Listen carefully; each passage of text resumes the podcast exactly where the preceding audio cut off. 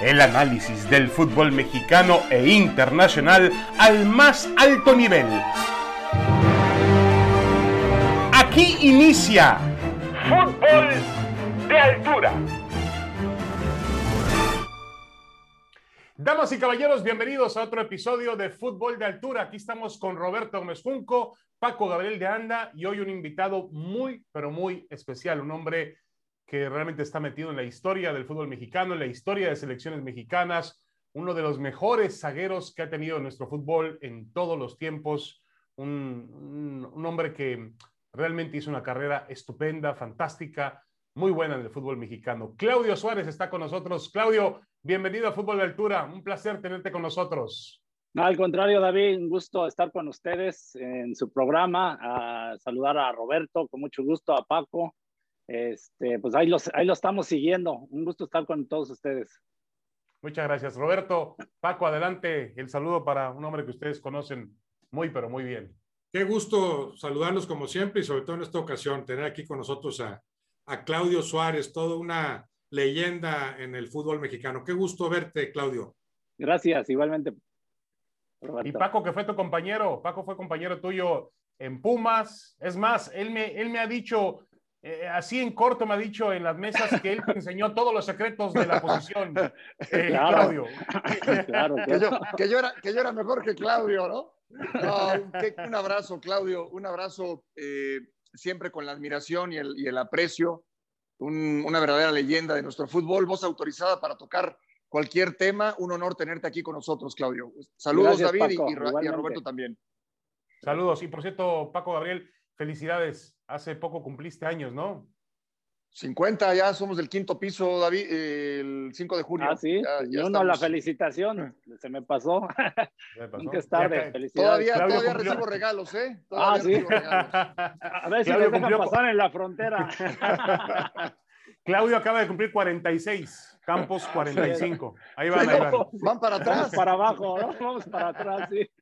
Ahí la llevan. Claudio, te quiero preguntar directamente, el último partido de la selección mexicana de fútbol hubo errores puntuales en temas defensivos, eh, de los cuales se han hablado mucho, eh, y, y, entonces vuelve un tema a, a, a, tocarse un tema de que a México le cuesta mucho trabajo tener zagueros centrales desde tus días, los días de Rafa Márquez, le cuesta mucho trabajo. ¿Es así? ¿Tiene problemas graves defensivos este equipo del Tata Martino? Pues ahora los evidenció, ¿no? El hecho de que te remataron, creo que cada tiro de esquina, cada jugada en táctica fija, la verdad que les costó mucho trabajo. Y, y yo, yo veo partidos de todas partes del mundo y todos tienen problemas ¿eh? en algún momento, pero sí, históricamente, pues, por el tema de eh, los jugadores mexicanos, las características, pues muchos de nosotros pues, no somos tan altos, ¿no? De los pocos, aquí está uno de ellos, Paco de Anda, ¿no? Este, eh, su servidor, pero no, te encontrabas este, jugadores mucho más altos, mucho más fuertes y sufrías. Entonces es buscar una, una forma de, de, nulificarlos, ¿no? De, no sé, por ejemplo, nos tuvimos un técnico en la selección, y lo voy a decir muy claramente, ¿no? Por ejemplo, con Bora Milutinovic, que nos ponía de marcar en zona y se armaba el debate con él este, que mejor marcáramos personal, ¿no? O mixto, porque realmente yo me acuerdo un partido en, en, Monterrey donde la antigua Yugoslavia nos metió, perdimos 4 a 1 o 4 a 0, pero tres goles igual en táctica fija, en tiros de esquina. Por marcar en zona se encarreraban y no los parabas. Entonces, para, creo que era, era más, pues, no cómodo, pero este, para pararlos, pues era marcar este, personal, ¿no? Y así lo veníamos haciendo casi en todos los procesos que me tocó, ¿no? Por eso decía, el único que, que quería era Bora, ¿no? Pero finalmente él entendió que, que era mejor así. Claro. Roberto, Paco, adelante, por favor.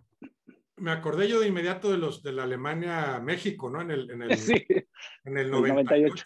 Gran actuación del equipo mexicano y otra vez esa vulnerabilidad en el juego aéreo y claro, la, la solvencia de los alemanes. Pero tú dirías, Claudio, que eh, había mejores centrales antes, o sea, porque a mí me parece que cuando hablamos del tiempo pasado somos muy dados a, a, juntar a jugadores que no estuvieron juntos o que estuvieron un rato nada más. Entonces, ¿se acuerdan cuando estaban Claudio Suárez, Rafa Márquez, eh, Paco Gabriel, te pensaré en otros centrales, pero qué tanto coincidieron grandes centrales? yo sí veo en la actualidad o en los tiempos recientes muy buenos centrales en México. O sea, Héctor Moreno, bueno, Salcido últimamente anda medio mal. Eh, Salcedo, perdón, Diego Reyes, eh, centrales de buen nivel que no siempre se han tenido. ¿Tú crees que tiene que ver con, con eh, menos calidad de las individualidades o, ese o de ese trabajo se ha adolecido, como bien mencionabas, siempre? Pues yo creo específicamente ese trabajo. El, partido de que hablas de Alemania en el 98, sí, sí, eh, los goles prácticamente no fueron en táctica fija, fue en, balón a, movimiento, ¿no? Y nos agarraron un poquito fuera de nuestra zona, en lo particular. A mí, ¿no? Que siempre se habla de Rodrigo Lara, ¿no? Que es el que. Bueno, es que él estaba más cerca en uno de ellos. Sí. sí. sí, porque yo me acuerdo que, bueno, marcaba, me tocaba marcar justo en ese, en la táctica fija a Vierjo, ¿no? Y entonces yo, la verdad, Vierjo estaba más alto que yo, más fuerte, y yo lo que hacía era ir a chocarlo, ¿no? A estorbarlo y no lo, incomodaba para rematar. Entonces, esa, en el primer gol me acuerdo que voy y lo choco, y Rodrigo Lara eh, no se esperaba y pasa el balón y le pega las piernas se le deja a Jürgen Klinsmann. Y el segundo gol, me agarran también saliendo y Lara aparece con Bierhot y en lugar de Lara ir a chocarlo, quiere ganarle limpiamente. Entonces Bierhot por la altura y la fuerza, pues bueno, me, terminó metiendo el gol. Pero bueno, te pongo otro ejemplo. En el 94, me acuerdo que cuando nos enfrentamos a los noruegos, ¿no? Tenían como a cinco tipos de casi dos metros, en serio. Este, y por ahí nos poníamos de acuerdo entre los más altos. Eh, eh, jugué con Capi Perales, que Capi Perales no era tan alto, pero por ejemplo era uno de los que marcaba, Nacho Ambriz, este, Marcelino Bernal y yo. Y bueno, pues prácticamente era igual, pegártele, pegártele y trabajábamos mucho el tema de dejarlos en fuera del lugar, ¿no? Cuando era balón este, frontal, se puede decir. Lógico, en, tiros de esquinas donde eh, eh, sufríamos, pero es cosa de trabajo, es cosa de trabajarlo, de ponerte de acuerdo. O sea, yo ahí, por ejemplo, ahora contra Estados Unidos, pues creo que también responsabilizo mucho a los jugadores, ¿no? Porque si estás viendo que te están rematando constantemente, en este caso McKenny, ¿no? Les remató como tres, cuatro veces. Entonces, pues yo por lo menos digo, ¿sabes qué? Alguien que se le pegue, ¿no? Eh, márcalo y este, porque es el más peligroso y por ahí Ochoa a lo mejor dice, ¿sabes qué? Sale un poquito más para ayudarte. O sea, es cosa ahí de, de eh, tomar el diálogo, ¿no? Paco no me dejará mentir que que con el portero siempre te ponías de acuerdo para ver cómo puedes este, evitar esas situaciones. Y, en ese sentido, Claudio, yo, yo, te quisiera preguntar, porque pocos saben de tu historia, que tú empezaste como, como volante ofensivo, delantero, luego lateral y después central. Es decir, en tu formación quizás no tuviste los elementos de un central que, que es central desde, desde adolescente o desde niño. Y sin embargo, terminaste junto con Rafa Márquez siendo eh, dos de los mejores de la historia, si no es que los dos mejores. Eh, ¿Tú a, qué le atribuyes, Claudio? ¿A qué le atribuyes ese tema que tú mencionas, que no siempre tiene que ver con la altura? Muchas veces el oficio, la maña, el, ok, no compito, no brinco, pero entonces no te dejo brincar o trato de estabilizarse. ¿A qué, a qué se lo atribuyes? ¿A una mala formación en el fútbol mexicano?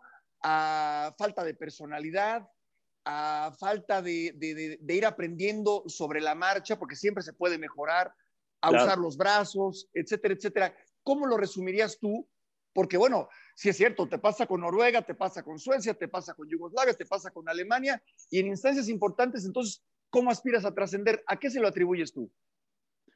Pues va de la mano, Paco, creo. El, lógico, la formación de, desde niño, ¿no? Y muchos entrenadores en primera división se quejan de ese tema, ¿no? Que luego eh, llegan jugadores a primera división y no saben perfilarse o no saben, este, por ejemplo, en este caso, ¿no? De fildear, ¿no? Saber fildear como, como defensa, el, el, saber leer el juego, ¿no, Paco? O sea, nosotros muchas veces tenías que tener mucho diálogo, ¿no? Desde atrás, estar hablándole a tu compañero. Entonces, no sé, eh, no sé qué pasa en, esta actual selección, ¿no? Si también luego hay, hay, técnicos que muchas veces no te permiten, pues, este, hablar, ¿no? Porque piensan que ya le estás moviendo el tapete, le estás tendiendo la cama, ¿no? Este, y mira que a mí me pasó con algunos, ¿no?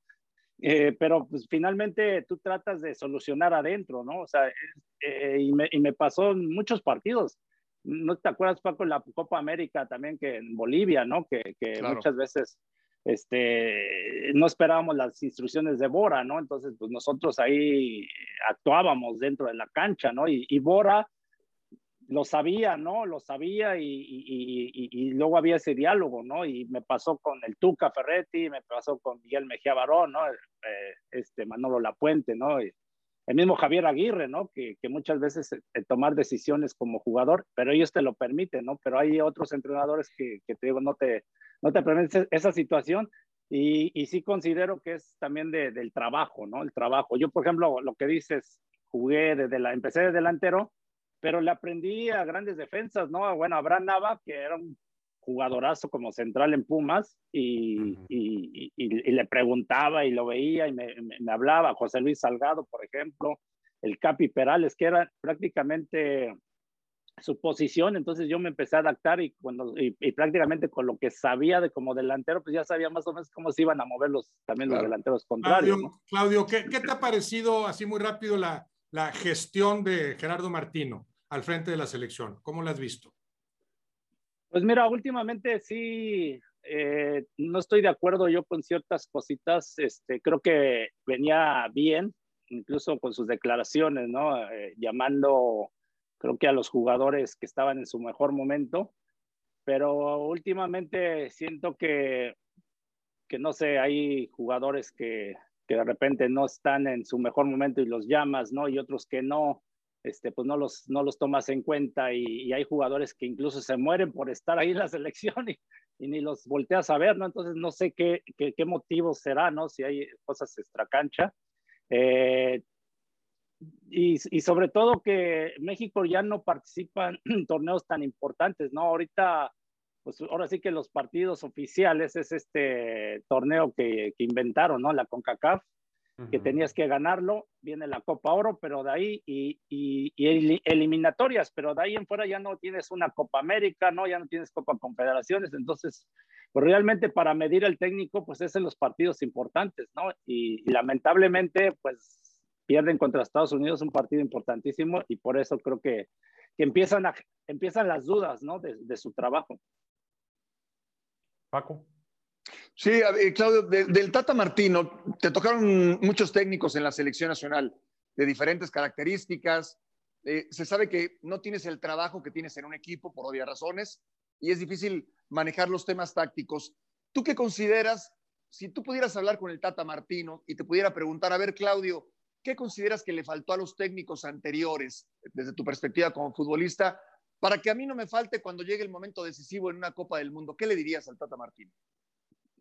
Pues mira, Paco, en primera yo le reclamo un poquito a la federación al no tener una, una filosofía, ¿no? De, de, de, este, de darle seguimiento, ¿no? A, en base a las características de lo que hablamos del fútbol mexicano, ¿no? del físico, de, de, de, lo que te da, ¿no? Para poder competir, ¿no? Y creo que un ejemplo es España, ¿no? Yo, yo veo en España algo, algo parecido a lo nuestro, que España no había ganado cosas importantes y en base a trabajo, porque tampoco España no vas a decir que tenga jugadores muy altos, ¿no? O sea, pero compiten, o sea, de alguna manera compiten y lógico el roce que ellos tienen pues es mucho mayor al nuestro, ¿no? Porque compiten pues, los mismos jugadores en, las mejores ligas del mundo eh, y los torneos importantes, pues todo esto te va dando crecimiento, ¿no? Aquí lamentablemente lo que volvemos a lo mismo, el, el que México ya no participe en estas Copa América que, que creo que a nosotros nos dio mucho, mucho, mucho crecimiento, ¿no? O sea, ese roce internacional enfrentarte a Argentina, Brasil, a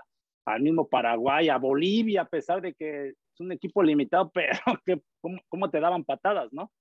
Entonces, el, el, el, el, no tener ese roce, yo creo que de ahí de entrada, pues, híjole, es, es, es, difícil mantener un buen nivel, ¿no? El jugar puros partidos, como dice el Tuca, partidos moleros, pues, híjole, pues ahí ya nada más te la vas llevando. Eh, yo en primera le, le, diría que consiguiera trataban de conseguir partidos más, y creo que ya lo hizo, ¿no? Partidos más importantes, ¿no? Europa, de ir a, durante ir a Europa. Sí, yo me acuerdo, pues con Menotti desde, claro. yo me acuerdo una gira espectacular que hicimos como dos contra Alemania. Sí, contra Rumanía, Bulgaria, este, anduvimos por, por, todos lados. Sí, Croacia, que nos metieron una repasada, pero nos ayudó mucho. Aprendes. No, es que, es que ahí te das cuenta al nivel que, que, estás y entonces te obliga a trabajar más, ¿no? Y también con Bora, lo, que también con Bora buena gira, ¿no? Claudio, me acuerdo una gira con Bora, puede ser. Pero eso fue en el 86, es lo que dicen, ¿no? que, ah, que, está la de la anécdota que fueron a ver al Papa Juan Pablo II y que el Papa dice, qué bueno que nada más nos hizo así, ¿no? Porque le metió cinco a Italia. De acuerdo, de Dice, si no se hace así, se mete diez. No, y también me acuerdo una selección de Bora jugando con un partido que consiguió Jimmy Goldschmidt, que en paz descanse pero en, en, Wembley, ¿no jugaron contra Inglaterra en Wembley? Sí, contra Inglaterra, contra Inglaterra y contra Francia. Eh, contra Francia. perdimos 2-0. También hubo ahí un partido con el profe Mesa, en, también contra Inglaterra, que ahí sí nos pusieron una repasada también. Cuatro, cuatro les metieron. sí, cuatro, cuatro. Este... Pero aprendes, pero aprendes. Sí, sí, sí, sí. O sea, es que si no te enfrentas a, a, estas potencias, pues es difícil tener ese crecimiento, ¿no? Entonces, yo creo que es lo, le diría esa situación no sé, en el tema, te digo, de, los jugadores, porque siempre, cada época hay camadas importantes de jugadores, ¿no? Entonces tienes que aprovecharlas, saberlas llevar, no sé, eh, pues tener muy claro a lo que quieres jugar y creo que lo tiene muy claro el Tata, ¿no? Por eso, desde que él tomó el puesto, siempre maneja el 4-3-3 o con esa filosofía de salir jugando, de no dividir tanto el balón. Ahora lo cuestiona en el tema del delantero, ¿no? Que, que, es lo que se habla mucho, ¿no? De no poner un, un delantero natural, ¿no? Un centro delantero. De acuerdo. Eh, el tema, eh, Claudio, que tú conoces muy bien porque tú eh, vives en Estados Unidos, jugaste en la MLS, tienes una academia de fútbol allá también en, en, el área de Los Ángeles. el tema este de que Estados Unidos mandó jugadores muy jóvenes a las mejores ligas del mundo, a los mejores clubes del mundo, tiene jugadores, ahora lo vimos en la alineación inicial del domingo, jugadores de la Juventus, del Barcelona, del Borussia Dortmund, del Chelsea, me falta por ahí algún otro equipo, y obviamente otros equipos también competitivos en ligas europeas. ¿Eso será una desventaja para México cuando llegue el Mundial del 2026, Claudio? Pues mira, yo sí lo veo eh, a Estados Unidos con ese crecimiento, ¿no? Porque tan solo la liga, la MLS ya suman 27 equipos, ¿no? Entonces hay pues, mayor competencia, siguen llegando jugadores de, de buen nivel, entrenadores también, eh, entrenadores que, que, tienen un cierto prestigio y eso ayuda al crecimiento. Y lógico, los, los jugadores jóvenes que, que está mandando Estados Unidos a Europa o que, o que está negociando, ¿no? Porque también tienen una ventaja, ¿eh? La verdad que creo que tienen la doble nacionalidad, entonces a ellos eh, es más fácil colocarlos, el, el tema también de los costos, ¿no? De las, que no te salen tan... O sea, que la ventaja, Claudio, era que no tenían que lidiar con los directivos mexicanos. no, bueno, es que es otro modelo de, de negocios, ¿no? Lo que, lo que tienen en México a lo que lo tienen acá en Estados Unidos. Y, y, bueno, yo veo una selección de Estados Unidos muy fuerte, muy poderosa porque es joven.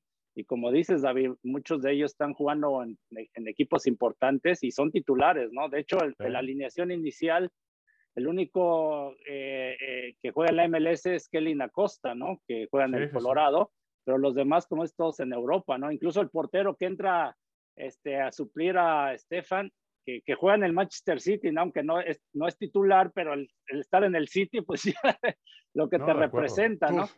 Y la, liga, la, liga, Claudio, la MLS, ¿ya la ves al, al nivel de la Liga MX o no? ¿Te, parece, Roberto, si nos contesta, regresamos con eso, después de una pausa, regresamos con Claudio Suárez hablando justamente de la comparación de las ligas y además hace unas horas anunció apenas que van a juntar el partido de estrellas, Liga MX y MLS. Una pequeña pausa y regresamos. Tenemos más. Tenemos a Claudio Suárez con nosotros aquí en Fútbol de Altura.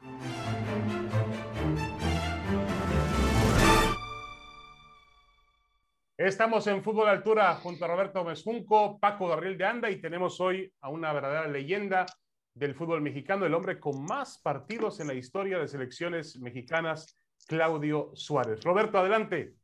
Bueno, aprovechando la presencia de Claudio, que conoce muy bien ambas ligas, o sea, lo que conoce de la Liga MX de toda la vida y últimamente más inmerso en lo que es el nivel de la MLS, lo tiene más cercano. ¿Cómo ves ambas ligas, Claudio? ¿Ya, ya se equiparan? ¿Ya están al nivel? ¿Sigue estando arriba la MX o no? Mira, yo sinceramente sí veo en lo deportivo eh, un poquito arriba todavía la Liga MX, ¿eh? Este, Es que es, raro, ¿eh? La liga, la MLS. De repente ves partidos, la verdad, partidos de muy buen nivel, o sea, y, sobre todo los grandes jugadores que han llegado a, la MLS, pues es lo que decía, ¿no? El crecimiento que han tenido y los, y los entrenadores. Eh, pero, eh, por ejemplo, ahora que se enfrentan siempre en la Conca Champions, ¿no? Eh, pues siempre se lo ha llevado la Liga MX, ¿no? Pero ves partidos, por ejemplo, el, el LAFC, ¿no? Cuando el torneo pasado que eliminó pues desde a León, ¿no? Y a mí me tocó verlo acá en Los Ángeles, donde en León, por ejemplo, se, hubieran llevado una goliza, pero acá también el León se hubiera llevado la goliza del LAFC y, y lo superó. Después en, este, en el torneo este de Orlando, pues le gana a, le ganó a Cruz Azul, ¿no? Le ganó a Cruz Azul. Y a la América. A la, América, y por poco y le gana a Tigres, ¿no? Porque estuvieron a un pasito. Eh, y por ejemplo, el Toronto le gana otra vez a León, ¿no? Entonces, este, de repente te digo, te dan buenos partidos, pero yo creo que sí la liga, la MLS eh, está en crecimiento y yo creo que sí va a superar la, a, la, a la liga mexicana. Y sobre todo por el tema de los sueldos, ¿no? O sea, los sueldos que, que se manejan acá ya no, en México ya no, ya no se, se dan, ¿no? O sea, ya es muy complicado, ¿no?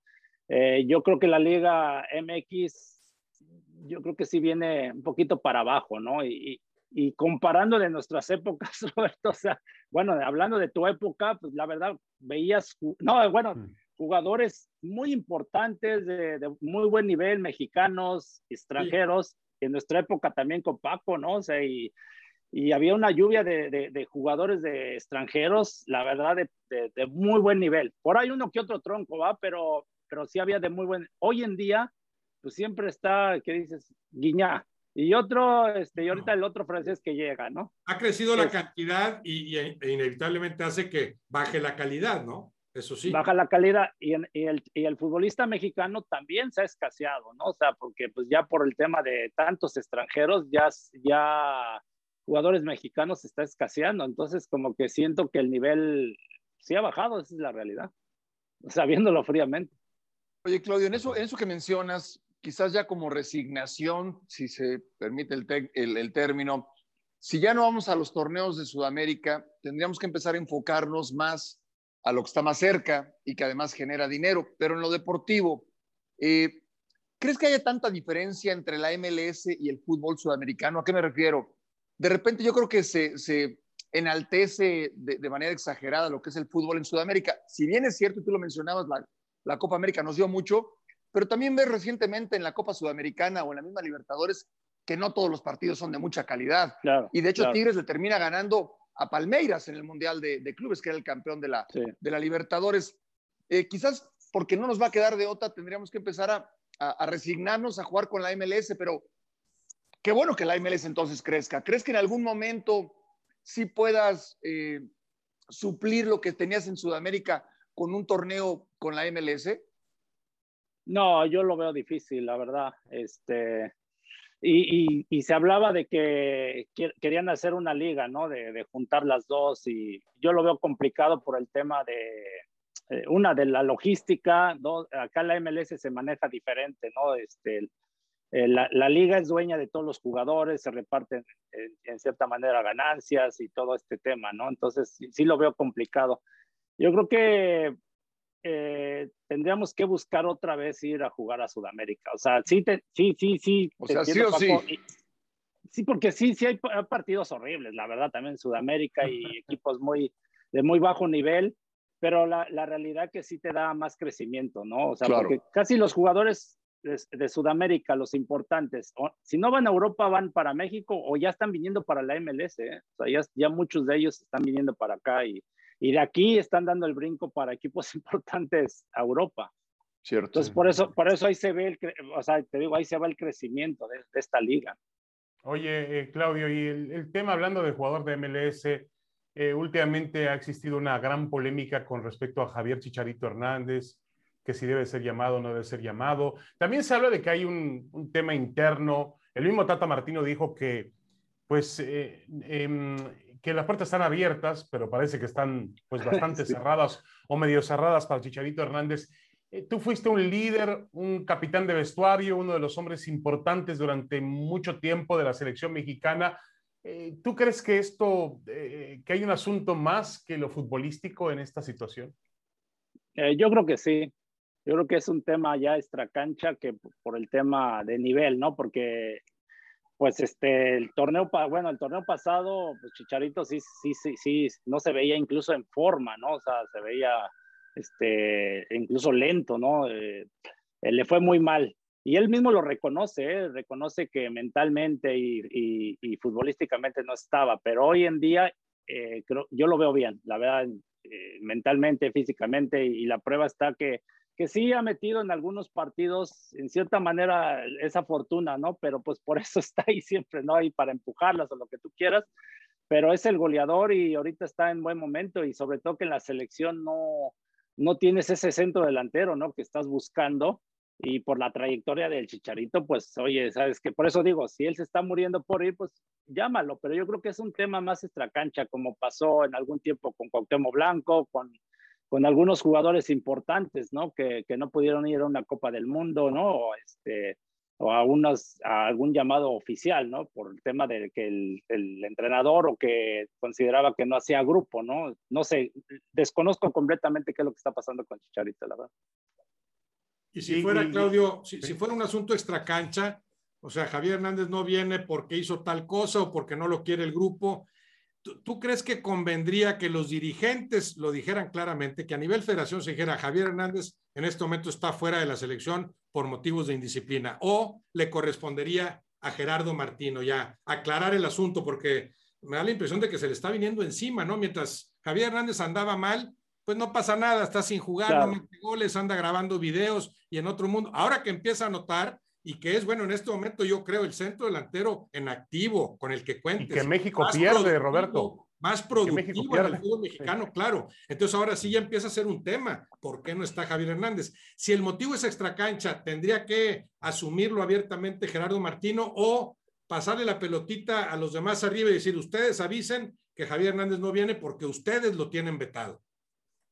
Sí, yo, yo, creo que sí sería válido que lo, hicieran este, pues, público, ¿no? Porque pues sí, eh, eh, se, se, está metiendo más presión por el tema que hablas, Roberto, ¿no? Este, eh, así como lo hizo con Carlos Vela, ¿no? Que dijo, Carlos Vela no quiere venir a la selección, ok, pues bueno, ya todos se quedan, uno, se quedan tranquilos, ¿no? porque bueno, ya tendrá Carlos Vela sus motivos, ¿no? Porque es un jugadorazo y la verdad estaría ahorita en, en la selección, pero no quiere. Eh, y tendrían que hacer lo mismo con Chicharito, ¿no? O en algún momento con Montes, ¿no? Que también había este, dicho que no quería ir a la selección porque no lo tomaban en cuenta y ya, bueno, pues lo dijeron, ok. Eh, pero el caso de Navarrito, por ejemplo, ¿no? Que siempre temporada tras temporada, muy buenas temporadas y que se muere por ir a la selección y por, por algún motivo pues no lo llaman. Y otros jugadores, que es lo que me refiero, ¿no? Que, que están de contentillo y pues casi casi los llevas a fuerzas, este, no sé, ahí sí no estoy de acuerdo con esa situación. ¿no? Eh, el tema, y ahora que hablamos también de la misma, que a lo mejor es un tema que va relacionado, eh, Claudio, se habla de una posible convocatoria de Rogelio Funes Mori, jugador argentino, naturalizado mexicano. Eh, yo, yo, en diferentes etapas de la historia del fútbol mexicano se ha vivido con esto. yo no sé si el aficionado ya tenga la madurez necesaria para entender el tema. Espero que sí, porque hemos tenido jugadores naturalizados a lo largo de la historia. Em, pero el futbolista, ¿cómo lo ve? Cuando un futbolista eh, en la selección mexicana le dicen, va a venir un jugador naturalizado, ¿lo ve de manera normal como un compañero o tiene esa condición de que no es nacido en México? En primera, bueno, yo no estaba, yo no estaba ni estoy de acuerdo, ¿no? Que vayan nacionalizados, ¿no? Porque como que se pierde esa esencia, ¿no? Del, del, representativo, ¿no? Y no hablo de todos, ¿no? Porque hay jugadores que creo que, que sí tienen el derecho porque se formaron en México y han vivido tantos años en México y a lo mejor, pero hay otros que lo buscan por conveniencia, ¿no? Porque si no, no me llaman en mi selección o entonces pues busco a ver si me llaman a, la selección mexicana y, hubo muchos casos que la realidad que sintieron tanta presión dentro de la selección que no rindieron, ¿eh? Si por ahí creo que de los pocos, por ejemplo, Ciña, ¿no? De los que, y, Ciña fue de los que llegaron muy jóvenes al fútbol mexicano y se formó prácticamente en México, ¿no? Pero yo creo que fueron Caballero, Caballero nota, Caballero Franco, ¿quién más recordamos por ahí? A mí, me, a mí me tocó con Caballero, luego me tocó con este, Guille Franco en el Mundial 2006. E incluso yo lo notaba incómodo, la verdad, se sentía como incómodo, no sé, o sea, como que no sentía en su ambiente, ¿no? Entonces, no sé, creo que todo eso le puede perjudicar en este caso a Funes Mori, eh, porque pues bueno, prácticamente él algún tiempo, ¿no? Lo, había llamado, lo habían llamado selección de Argentina, ahora que no lo llaman, pues no sé, eh, ahora lo quieren llamar a, para la selección mexicana y viene el caso del Chicharito, ¿por qué, o sea, ¿por qué llamas a Funes Mori, no? Un tipo que ya en parte no está tan joven, ¿no? ¿Y, y por qué no llamas a Chicharito que es tu selección, es el, el goleador histórico de la selección, ¿no? Y, o sea, ahí sí yo no estoy de acuerdo con esa situación. Y el mismo jugador mexicano lo va sintiendo, ¿no? Que te va, te va relegando, ¿no? Pero ahí, por ejemplo, lo, del chicharito, Claudio, eh, tú no consideras, me parece que todos los temas se pueden resolver, todos, y al interior del, vestidor. ¿No crees que en algún momento el mismo Torrado, que fue compañero de algunos jugadores, eh, si fuera un tema extracancha, pudiera intervenir, ¿no? Entre los jugadores, el Tata Martino y el Chicharito. ¿Crees que sería necesario? O bueno, nadie es imprescindible y si lo llaman no es lo de menos. ¿Tú, tú cuál es tu punto de vista? No, yo, yo sí buscaría gestionar, ¿no? O sea, gestionar el, el, pues hablar, ¿no? Porque finalmente tienes que ver el beneficio de la selección, o sea, no, no, no de, de alguien en particular. Lamentablemente, pues ha pasado, ¿no? Que de repente sí les dan preferencia a ciertos jugadores que a otros, ¿no? Y como dice Roberto, si realmente hubo una indisciplina, ¿no? Algo grave o, o que de plano que, que Chicharito en algún momento dijera, pues no, no, no quiso venir a la selección y ahora sí ya quieres venir, pues bueno, darlo a conocer, ¿no? Porque pasó en nuestra época, ¿eh? Yo me acuerdo jugadores, compañeros que renunciaron a la selección o cometieron alguna indisciplina o, o que no quisieron ir a ciertas convocatorias. Este, yo me acuerdo el caso, por ejemplo, con cuando Hugo Sánchez creo que dirigía la selección, ¿no? Que salió el caso de Pavel Pardo y creo que Rafa, ¿no? Mismo que, que, que por no ir a, por ir a una, una fiesta, una de la selección o algo así. y, y, ahí sí dices, espérate, ¿no? Pues si quien se está, la está partiendo, ¿no? Y luego ya, ahora tú y ahora quieres regresar. Y acuérdate, Paco, a mí me, a nosotros también nos pasó en nuestra época que tocó ver jugadores y cuando ibas a Centroamérica y las patadas estaban a todo lo que daban. les dolía todo. Todo les dolía y no, nadie quería ir, ¿no?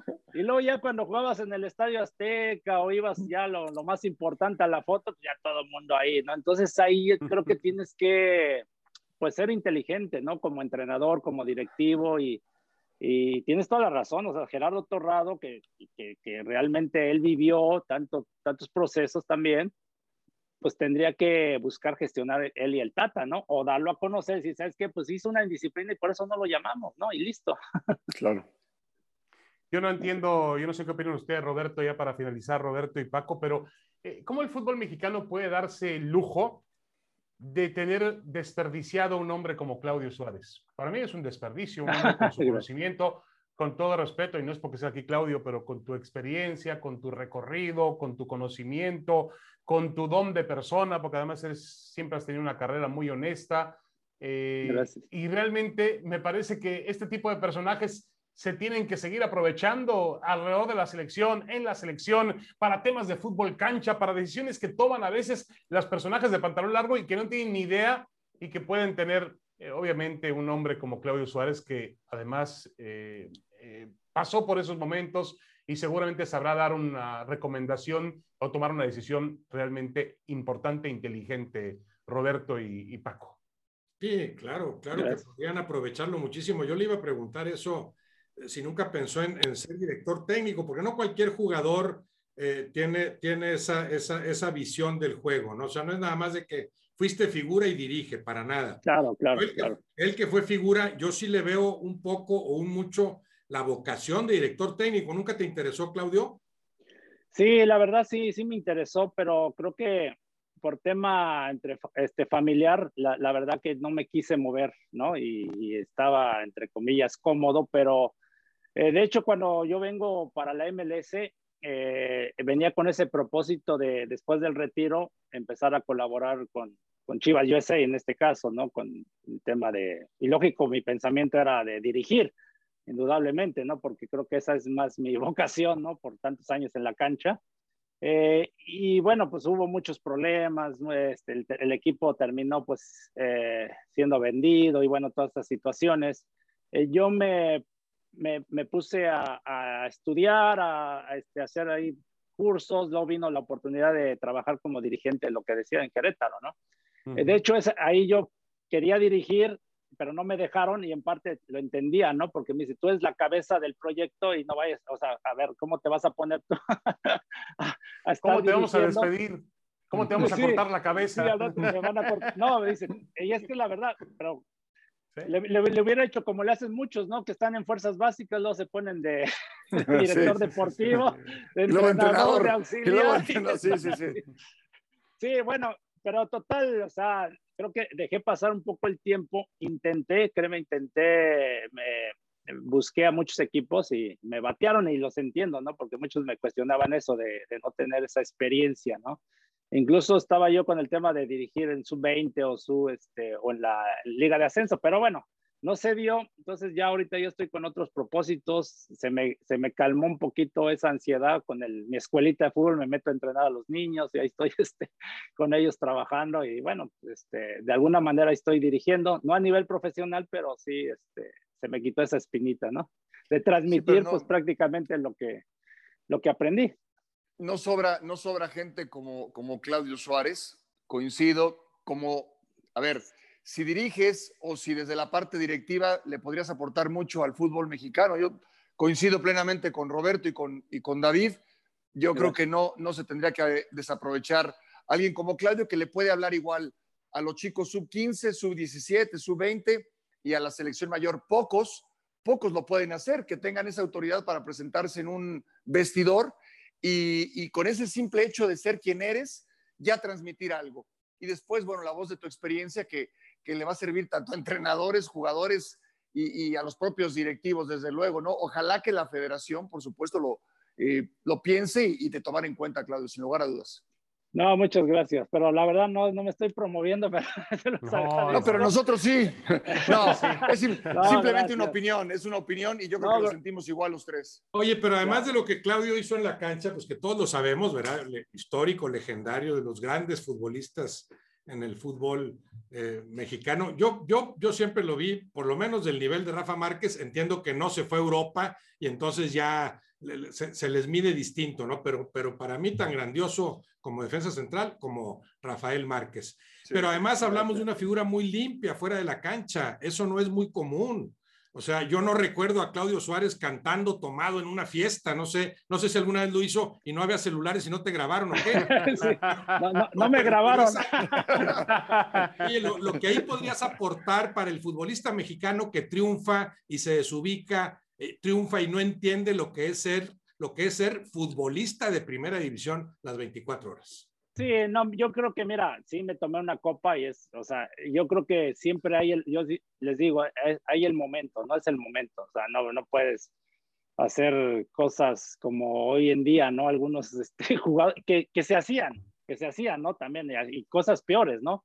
Pero yo considero que es el momento y siempre uno trató de cumplir dentro de, en la cancha, en los entrenamientos y, y, este, y a pesar de que uno fuera con problemas de desvelo o que si te tomaste una copa, pero nunca faltabas a los entrenamientos siempre cumpliendo, pero siempre yo digo que es el momento. Y es lo que yo le digo a los, o sea, tampoco uno se puede ahora eh, hacerse el persinado, pero es transmitir, transmitirle eso a los jugadores, a los jóvenes, ¿no? Porque finalmente como joven también uno se, se desubicó en algún momento, ¿no? O sea, este, y te crees Superman y todas estas cosas, y, pero eso lo tienes que transmitir a ellos, ¿no? O sea, es que tómense sus, este, siempre hay momentos para hacer todo, ¿no? Pero tampoco se Claudio Suárez. Como ha pasado en el Guadalajara, bueno, y en otros equipos. Sí, sí, Claudio Suárez, nos da muchísimo gusto verte bien, eh, como siempre, eh, muy, con, una, con un punto de vista muy inteligente, muy profundo y con mucho conocimiento. Claudio Suárez, figura legendaria del fútbol mexicano en fútbol de altura. Muchas gracias, Claudio. Un gran abrazo. Igualmente, David, este, Roberto y Paco, un placer estar con ustedes. Gracias por la invitación.